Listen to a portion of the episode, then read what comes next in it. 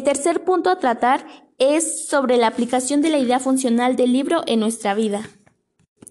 Bueno, de acuerdo a esto, nos dice también que en ocasiones las parejas tenemos conflictos altas o bajas. Por un lado, es útil sufrir en una relación de pareja porque aprendemos de ello. Cuando se presentan los problemas nos damos cuenta que no es lo ideal o, no es lo, perfecto como lo habíamos imaginado y caemos en un momento de desánimo, pero la cosa no debe de terminar ahí.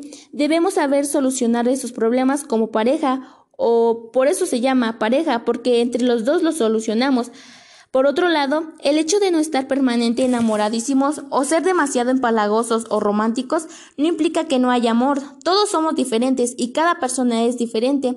Y existimos personas con diferentes maneras de expresar amor, tal vez un poco menos románticas o empalagosas o en este caso más silenciosas.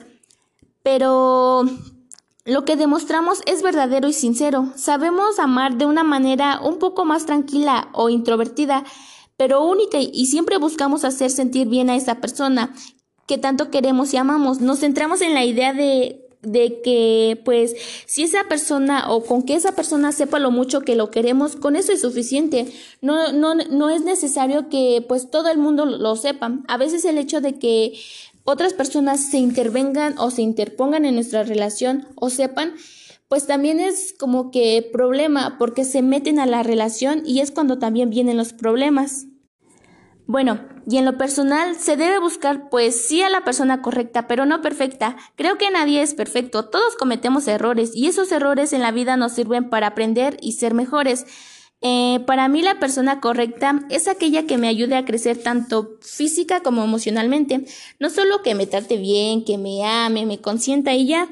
Es importante el amor en la relación, sí, pero también es importante que con la persona que yo voy a estar o con la que voy a pasar momentos bonitos, sepa comprenderme, apoyarme y animarme cuando yo lo necesite, que me sienta a gusto y libre con ella, que encuentre entre sus brazos un lugar de tranquilidad y que ambas partes pongamos de nuestra disposición para que la relación funcione y que ante una situación de conflicto podamos o podamos solucionarlo eh, de la mejor manera, porque hablando y hablando se entienden las, las personas. Él me escucha, yo lo escucho y llegamos a un acuerdo.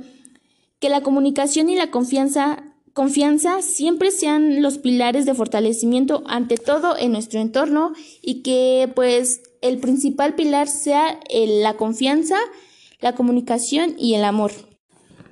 Es importante tener en cuenta que en la relación pasamos por diferentes momentos, mm, por ejemplo, momentos de enamoramiento, de amor, desamor, odio, confusión y de inseguridad, y es saludable aceptar que esto en ocasiones o a veces es así, no siempre va a ser todo color de rosa. Lo que debemos aprender a hacer ante esto es saber solucionar cada uno de estos aspectos todo es más fácil cuando somos honestos y mantenemos una buena comunicación de ambas partes. Igual, si ya no nos sentimos a gusto o ya no sentimos lo mismo por esa persona con la, que estamos o si ella igual ya no siente lo mismo, pues creo que lo debemos de decir, siempre debemos de hablar con la verdad, porque pues tanto es, le ahorramos tiempo a esa persona, ella también nos ahorra tiempo a nosotros, y es mejor decir las cosas claras a seguir pues creyendo expectativas que ya no son, a seguir creyendo falsas eh, ilusiones o a seguirnos imaginando algo que ya no va a ser. Entonces es preferible hablar siempre con la verdad.